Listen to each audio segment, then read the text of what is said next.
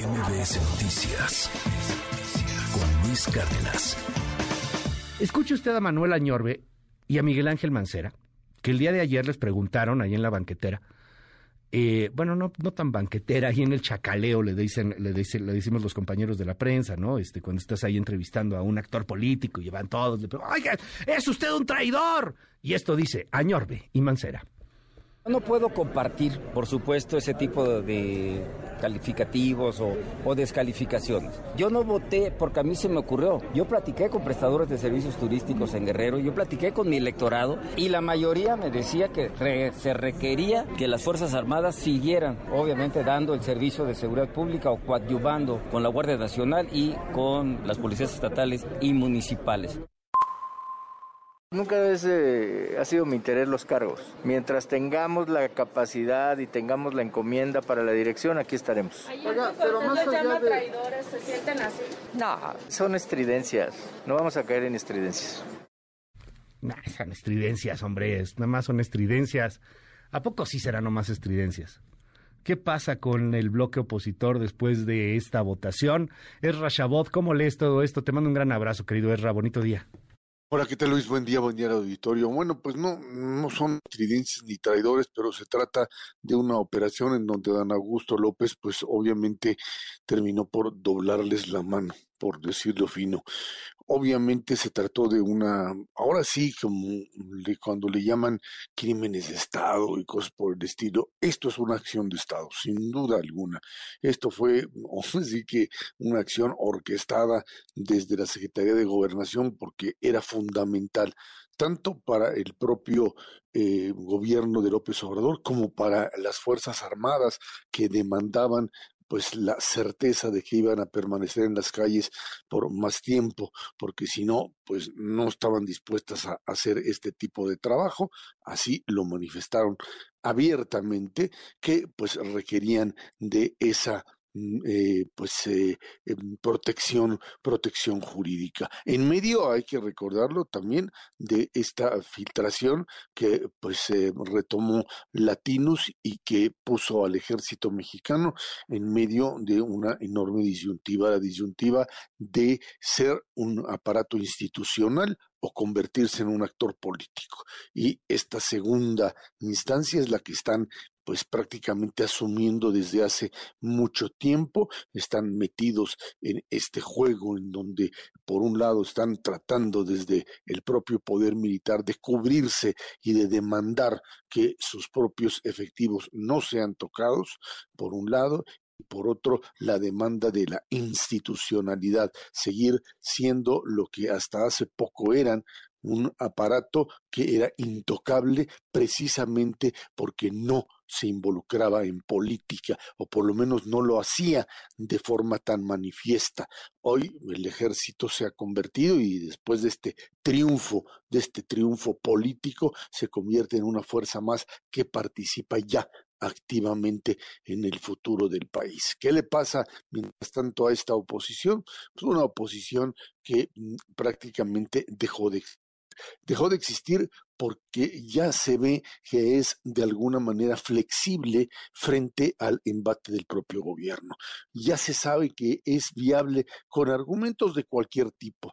Dicen que no los presionaron, pero aparecen ahí pues las acusaciones, por ejemplo, contra alguien que a mí me sorprende, me desilusiona enormemente como Miguel Ángel Mancera, donde pues cuando aparecieron y siguen apareciendo denuncias de que realizó espionaje durante su administración, y al momento pues termina cambiando de posición de mm, una bancada privada en donde pues directamente a partir de la acción del propio secretario de gobernación, pues nueve senadores desde Erubiel Ávila vinculado, y ahí es preocupante por supuesto que se trata de un senador del Estado de México que opera bajo las órdenes de Alfredo del Mazo y que bueno, pues finalmente terminaría apoyando la propia exigencia del gobierno, del propio pues eh, tanto Ricardo Monreal en el Senado como el secretario de Gobernación para hacer pasar esta, pues estas promesas de Santa Claus de que ahora sí las cosas van a funcionar y que la estrategia en manos de los militares sí va a funcionar en esta ocasión, a pesar de que pues no funcionó en ocasiones hasta anteriores. Y síguete con la lista, Año Orbe, José Carlos Ramírez Marín, etcétera, etcétera, todos y cada uno de ellos, la mayoría nueve de ellos, terminaron alineándose en algo que ahora quieren volver otra vez otra vez a juntar y decir, no, no, no, si hay bloque opositor, porque tratan de jugar a dos pistas, a la pista opositora para tener esta posibilidad de alguna manera de eh, tener incidencia en el nombramiento de un candidato opositor y al mismo tiempo brincar a la otra para pues verse protegidos o no verse atacados por esta estrategia abiertamente, abiertamente pues no, sé si el adjetivo es el correcto, Luis, pero sí una estrategia de presión, quizá habría que subirle el tono mm, eh, de esta eh, imposibilidad de que esta oposición pueda funcionar sin que se le traiga a cuentas, sin un proceso real, sino con presiones de su pasado, de lo que pues tienen como posibilidad de eh, hacerles ver que no pueden actuar independientemente. Funcionó lo que con Alito fue pues prácticamente una prueba de fuego y con ello, al ver que les funcionaba, les funcionó también en el Senado. Hicieron pedazos a la alianza opositora a partir del mundo de los expedientes y de este juego que se convierte en el peor riesgo para la democracia mexicana, no en la aplicación de la ley, pero sí en la extorsión política como mecanismo para la negociación. La oposición se quiebra y el ejército, además, por otro lado, se convierte en un actor político, en un actor que tiene responsabilidades ya no solo económicas de alto nivel, ya no solo de protección de la seguridad nacional y ahora de la seguridad interior, Luis, sino también de lo que puede ser el futuro político de este país, Luis.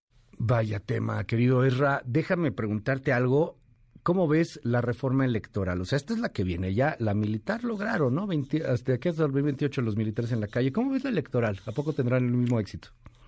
Yo creo que no, tienen, no, no sé lo que van a hacer con la electoral y hasta dónde podrían llegar, pero me parece que el juego está prácticamente hecho, Luis. Eh, probablemente eh, con el tema electoral eh, los priistas se irían con más cuidado. Se trata de las reglas para poder eh, competir en el 2024.